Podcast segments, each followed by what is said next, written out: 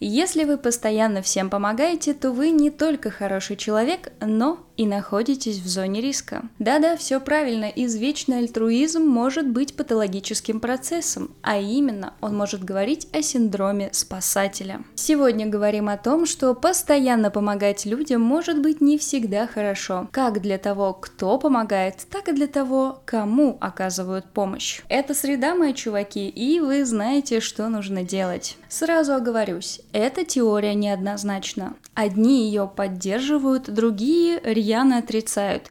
Поэтому принимать ее или нет, использовать ее или нет, только ваше дело, но вы помните про критическое мышление. Синдром спасателя – это определенный тип поведения, характеризующийся постоянным желанием помогать другим людям, часто в ущерб себе. Впервые этот термин появился в 1960-х годах в статье Стивена Карпмана. На примере сказок автор ввел драматический треугольник, в который попадают люди при взаимодействии. Его так обычно и называют – треугольник Карпмана. Это модель ролевой игры, в которой задействованы три персонажа – агрессор, спасатель и жертва. Суть его в том, что при возникновении каких-то сложных взаимоотношений, конфликтной ситуации, споров и тому подобного, каждый человек берет на себя определенную роль.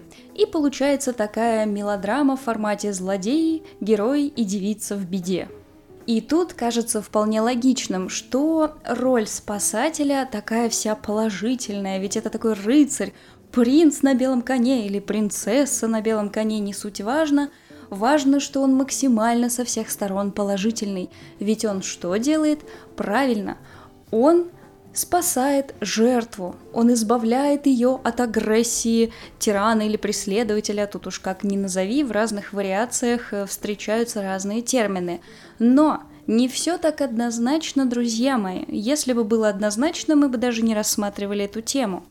Дело в том, что спасатель своими действиями поощряет беспомощность жертвы. И, к сожалению, именно из-за этого этот самый драматический треугольник вынужден повторяться снова и снова бесчисленное количество раз. При этом спасатель не может остановиться, потому что таким образом он самоутверждается. И если он перестанет помогать жертве, то все, его жизнь становится бессмысленной. Люди с синдромом спасателя причиняют добро не потому, что их цель служить гуманистическим идеалам человечества – Проблема в том, что они это делают из-за глубокой эмоциональной, психологической проблемы, которая зреет внутри них, пускает корни и цветет и пахнет. Так что же обычно движет такими вот спасателями? Причина номер один – это низкая самооценка.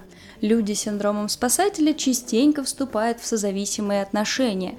Ну, например, когда в паре один из э, партнеров э, употребляет какие-нибудь незаконные или законные, но не самые приятные вещества, а второй его всячески пытается поддержать и вытащить из этого состояния, и с криками «Да я же его изменю!» он же со мной будет совсем другим, продолжает тянуть эту лямку созависимости и странных отношений. И тут все понятно. Вот эта постоянная попытка помочь, она на самом деле помогает самому спасателю, потому что таким образом он самоутверждается, таким образом он отгораживается от своих собственных проблем и совершенно их не видит, он надевает маску героя и старается спасти кого-нибудь, совсем уже сирого и убогого для того, чтобы можно было сказать себе, вот он я, я молодец, я же что-то делаю. Причем таким э, спасателем, с такой причиной вот этого самого синдрома свойственно самобичевание, самоуничижение, то есть эти люди частенько в себе видят нечто плохое, и поэтому таким образом реализуются через вот эту вот помощь другим. Вторая достаточно частая причина возникновения синдрома спасателя – это попытка избежать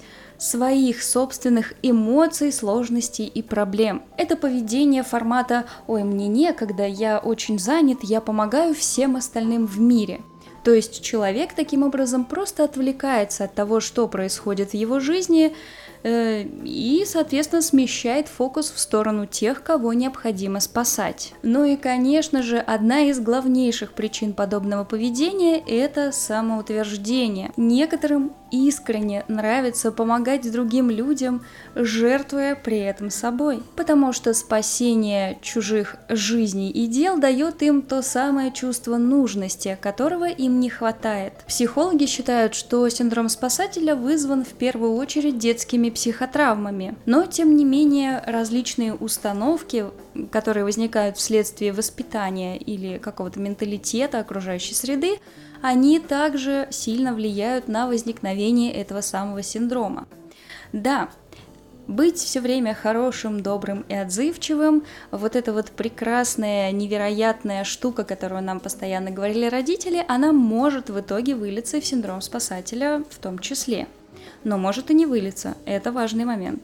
И тут возникает закономерный вопрос, а как понять, что у меня синдром спасателя? Вариант номер один, самый рабочий, это пообщаться со специалистом на эту тему. Если у вас возникают подозрения, что что-то идет не так, вы что-то делаете э, как не совсем правильно, то лучший всегда вариант это обратиться к специалисту, к психологу, который сможет вам помочь. Я вообще, знаете ли, за то, чтобы доверять определенный вид работ людям, которые умеют с ней справляться. И вариант номер два, если вы не хотите обращаться к специалисту, то можно выявить у себя синдром спасателя самостоятельно. Но здесь придется быть честным самим собой, проанализировать свое поведение, э, ситуации жизненные и сделать откровенные и, опять же, честные выводы о том, что происходит. Какие признаки синдрома спасателя выделяют? Первое. Вы попадаете в созависимые взаимоотношения и оправдываете их. Второе. Если вы считаете, что люди недостаточно благодарны вам за помощь. Да, это тоже явный признак того, что вы помогаете не просто так, не по доброте душевной, а потому что вами движут какие-то определенные психологические, ментальные э, силы и причины. Третье. Если вам не хватает времени на свои задачи и дела, потому что вы постоянно отвлекаетесь на э, задачи и дела других людей, помогаете коллегам по работе, помогаете соседям, друзьям, знакомым, и в потоке вот этой вот помощи не успеваете делать то, что запланировали или захотели для самого себя. Четвертое. Если вы не умеете говорить «нет», и не умеете отказывать людям, когда они просят вас э, в чем-то помочь. И пятый, самый явный признак, если люди говорят вам, что вы достали уже лезть в их жизнь со своими советами. Без шуток, серьезно. Вполне вероятно и возможно, что синдром спасателя проявляется именно так, когда вы навязываете свою помощь всем окружающим. И сами того не замечаете, но Люди-то все видят. Чтобы избавиться от синдрома спасателя, придется проанализировать свои взаимоотношения с остальными людьми и с окружающим миром, разобраться в своих детских травмах и установить для себя четкие и явные границы, вам придется в процессе осознать, в каких ситуациях и моментах вы на самом деле действуете не из добрых побуждений, а просто потому, что проецируете какие-то свои уязвимости неудовлетворенные потребности на других людей. И первое, что здесь придется сделать, это признать в какой-то момент, что синдром спасателя у вас действительно есть. Да, я помогаю другим в ущерб себе. Да, я забываю, что главный человек, которого я должен спасать, это я. Да, мне вообще-то это нравится, и я получаю от этого чувство удовлетворения и нужности, которого мне так не хватает. Второй важный совет. Прежде чем помогать кому-то и лезть в чью-то жизнь со своими советами о том, как нужно сделать лучше, спросите этих людей, действительно ли им нужна ваша помощь. То есть, когда к вам приходит коллега по работе и начинает жаловаться – Ох, мне начальник дал такую сложную задачу, она такая трудная, я не знаю, что с ней делать. Не спешите ему помогать, закройте рот на словах «давай, я тебе помогу». Просто забудьте их и вычеркните. Первое, что вы должны спросить в таком случае, это «а тебе нужна помощь? Я могу тебе помочь?» И то, это должно происходить только в том случае, если у вас есть на это время, силы и желание. Идеальным вариантом ситуации на такую реплику коллеги сказать «Да, я тебя понимаю, задача действительно сложная». И подождать, пока он сам не попросит у вас помощи. Да, Кому-то из нас придется стать здоровым эгоистом. И третий важнейший совет, который стоит записать себе на листочке и повесить на холодильник, на монитор и везде вообще, где только можно. Помните, что постоянно помогая людям на самом деле – вы взращиваете их собственную беспомощность. Потому что зачем стараться и пытаться что-то сделать, когда есть вот такой вот безотказный товарищ, к которому можно прийти и получить любую помощь в любой момент времени, независимо от того, занят он или нет, хорошо ли он себя чувствует или нет, все ли у него прекрасно, есть ли у него возможность, желание и ресурсы или нет. Он просто в любом случае поможет. Поэтому задумайтесь и о других людях тоже. Вполне вероятно, что не стоит им помогать, чтобы они сами нашли решение и выход.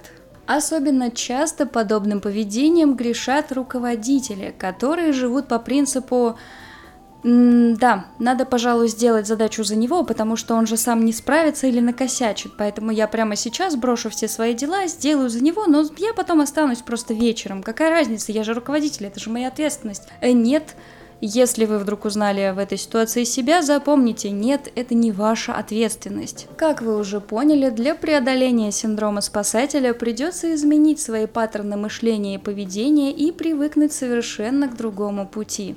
А значит, процесс не будет простым и легким, но я верю, что все у вас получится. Пока-пока. А это же есть установки. Пум-пум-пум-пум-пум.